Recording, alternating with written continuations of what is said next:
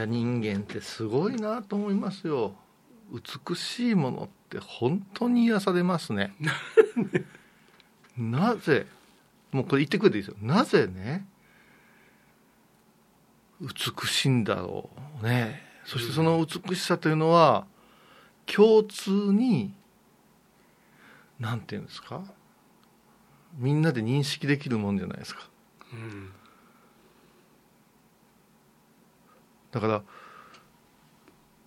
まあ美人と言われるその顔をまじまじ見せていただいたとしてようできとるなあ言うて思うわけですよね。人間の手が一つ入ってしまうとなんかバランスが崩れたように思うでしょ？今遠い目をしながら考え始めてたのが、うん、僕らそこの普遍的な美っていうところが、ものすごいやっぱり論争なんですよね。だからどこへ行っても美人だと見られる美人っているんだろうかっていう。やっぱ背の高さ肌の色。でも2回にわたって聞かせていただいたお話で、うん、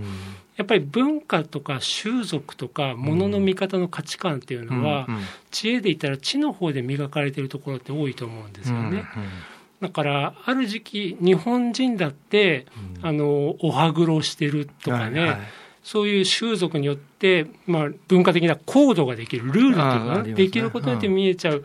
でもそういうのを突破して、どこへ行っても綺麗だなって思われる人っていうのも、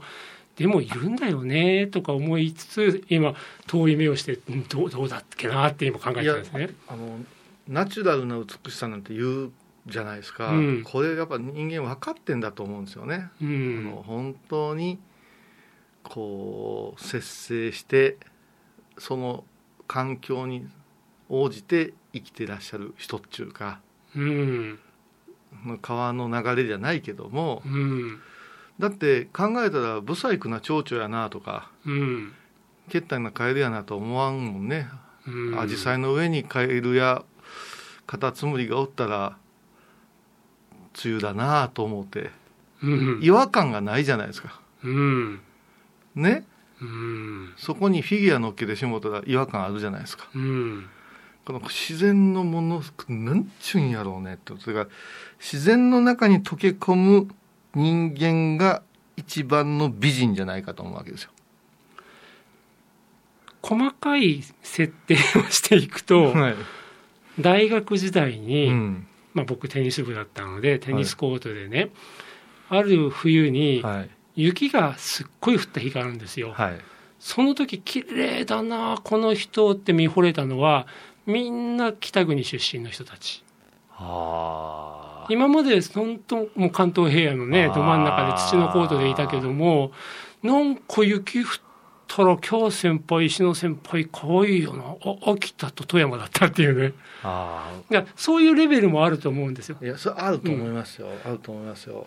でね、でも一方僕今思ってたのはやっぱりその世界の中で、うん、うん例えばやっぱ肌の色が違うとか、はい、骨格の作りが全然違うとか、はい、ああとね逆に言うとあれですわ。例えばヨーロッパの人から見たら日本人ってみんな同じように見えちゃう、はいはい、でも日本人はみんな違いがで一方我々にとってもそうですよね、はい、黒人の方見たらなんか同じように見えちゃう。そうですよね、だからこういう問題を考えていると、世界どこに行っても綺麗だなっていう人っているのかなっていうのがさっきから悩んだところなんですよ。そうか、うん、もう私自分が綺麗だなと思ったらもう綺麗なんですけども、うん、そこまで考えてはないけれども。なナチュラルな綺麗さいうんかな、うん、それはもう絶対あると思いますよ。ただそのそのナチュラルさっていうものが、うん、世界各国全く一緒なのかどうかってところだと思います、うん、これがねあの女性の話を聞くとムキムキの男の人が、かっこええって思うてる感覚は男性の方に強くて、うん、女の人はそんなにムキムキでもなくてもええのにねって思ってる人も結構いるらしいんですよね。うん、で50には50の体型があって、うん、雰囲気があって、うん、ものすごく若作りせんでもええんちゃいますかとか、うん、この女性に聞くおじさん論はなかなか奥深くて我々おっさんが気にしてることはほぼ気にされてないっていうような時もあるじゃないですか。でも我々って小遊さんほとんどそれ気にしてないでしょ？はい。ね僕も全然気にしてないんだよね。うん、気にしてない。うん、でも、そういった年寄りらしい年寄り言うんか、うん、昔話に出るような、そういう人が増えてくる文化の方がええんか、いつまでも若々しい人がええんか、その辺がようわからないようになってくるわけですよ。それ言ったら前者ですよね。だからまさにナチュラルな、ナチュラル。ナチュラルな、だからもう無理やり変容させるではなくて、でも、でもね、うん、でもね、そこに僕ら、僕のような仕事とかアートの世界にいるものって、すごく気をつけなきゃいけないところで、うん、ナチュラル、ナチュラルって言ったときに、うん、だからまさに性差、LGBT の問題があったりとか、あるいは自分の体を人工的にやっぱり変質させちゃう、入れ墨を入れてみたりとか、そういうあり方をナチュラルって言葉を言っちゃうと、どうしても否定するっていうような、また難しいんか。なっちゃうんで、僕らそこをね、なんか語るのってすっごくナイーブになっちゃうんですよ。いやこの間もなんかそのジェンダーとかの問題の時に、うん、アナウンサーの方がねもうあの性別はないんですからって言われて、いややっぱ性別とはああるとは思うけどなって言うけど、うん、ない言うた方が進みやすいかな、話は思った、うん、それからスウェーデンだったかな、そこの教育がすごいなと思ったね。うん、もう生まれて、保育園で、差別なんかはないように教育するんですね、北欧とかあっちの方はですね。うん。いやあのね、これがだから多分あのたなんか意を唱えるわけではないんですけど本当に今までお話しさせていただいた中で、うん、本当に例えば人間一人の中にも物証もあれば、うん、まあ本当にガキ畜生みたいな部分もあったりする。だから何か一つのレッテルをペッてペッて貼っちゃいけないっていうのと同じように、男っていうレッテルとか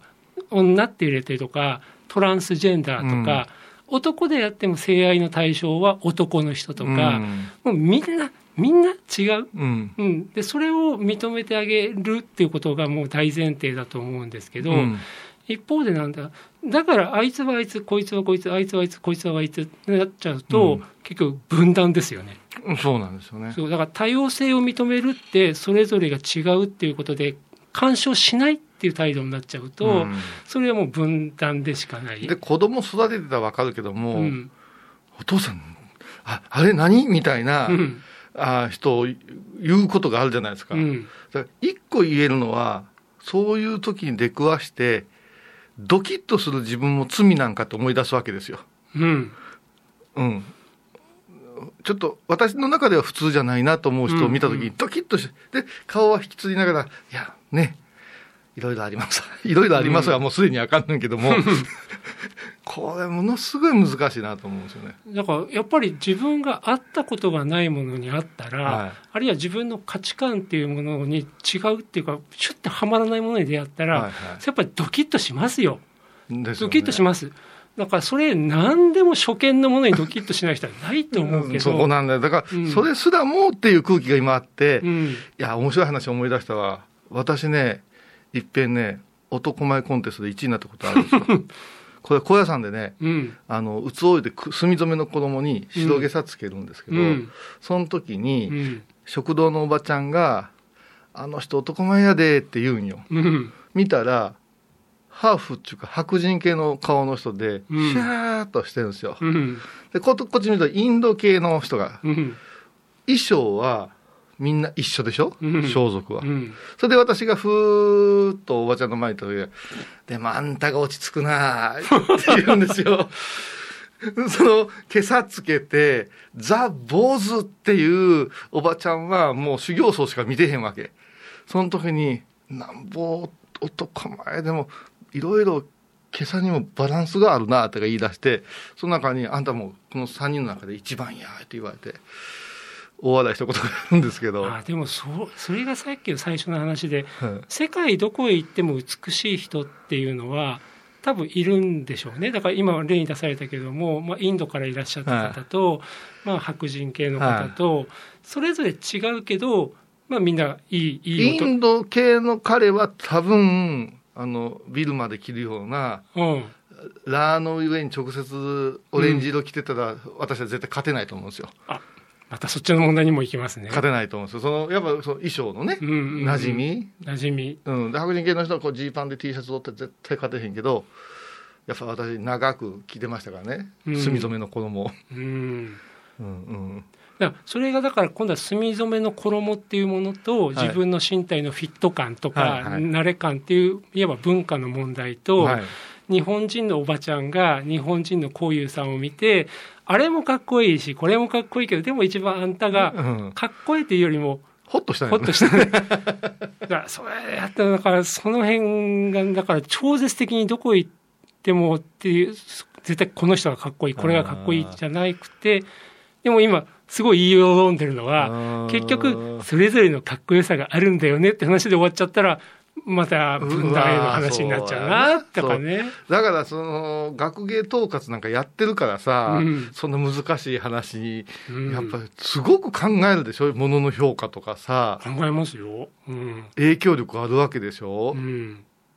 ああまあまあねあの消した消そう消そうとしてるけど影響力持っちゃいますよね。はあ、だから僕はなるべくこれは僕はこう思うだけどそれは絶対的な基準じゃないっていう言い方はしますけどね。舞ちゃんっぽいな。はもうご利用しもう自分が美味しかったものはもう口開けさせてでも食べさせたいタイプやから。ガーッと行きますねって言われるけどガーッと行くしかないじゃないですかっていう。君もガーッと来なさいで終わるから。うん。だからうん、興味がないものは目に入らんようになってきてるね。うん。いや僕らね本当、うん、あアート、うん、アートの品定めをする立場だけどアートでも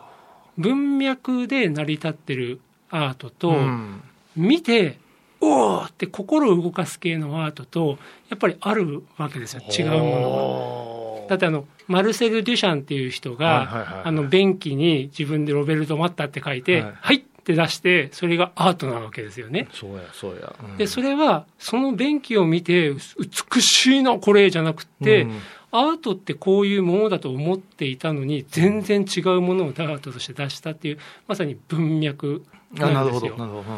ででもどうしても現代アートっていうのはそういうお約束文脈そういうものを知らないとわからないっていうのがすごい今アートがあるけども、うん、一方なんでこれ？ってもう見ただけで文脈一切なしで、かっこいいとか、美しいとか、これすげえなって、綺麗だなって心がわーって動く系のアートもあったりするわけですよね。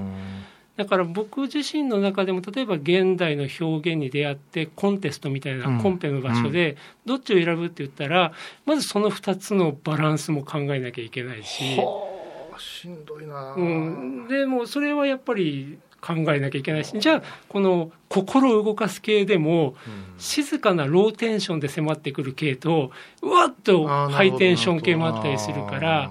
だどれが一番いいアートだっていうのは言えねえよ、比べられないですよね、うん、だから僕はこれこれかくかくしかじか今言ったようなところを見た上で、これよりはこれが僕はいいと思う。だけどこれが絶対的にいいものじゃないんだよっていうのは言うようにしてますよね。と普段言わないことを熱弁してしまいましたすごいね、うん、いや本当に作り手は私ら欲しがってくれるかなとしか思ってないからな。うん。まあまあそこはだからそれでもねこういうさんがあの、はい、まあ慈悲とかね、うん、あのその言葉の、うん、一つ一つをねちゃんとほぐしてっておっしゃったのですごい僕もそう思うっていうのがまさにアートっていう土俵でどれがいいどれが効くどれが素敵っていうのを、もっと今言ったような文脈ですごい効果を発揮するものもあれば、静かに感動させるものもあるし心をわしづかみのようなそういう感動させるような心を動かす力が強いものもあったりするからこれをちょっと整理しながら美術館でも作品と出会ってねって言ってるのと。あのー、ね、知恵を説明するでしょこの間のように、うん、そうすると仏教の入り口が分かったみたいに言うんですよ。いやもうこれ出口かも分からんよって、うん、あんまりね、うん、いろんなことを覚えようとしたりしても、ようわからんようになるから、ええー、なあもう本を何冊か持っとくだけで幸せなのと一緒で、もう知恵と関税音だけで、もう分かった気になった方がええですよいうような話を最近はよくしてますね。僕で言ったそれ多分美術館にある作品を全部理解して説明できなくていいんだから、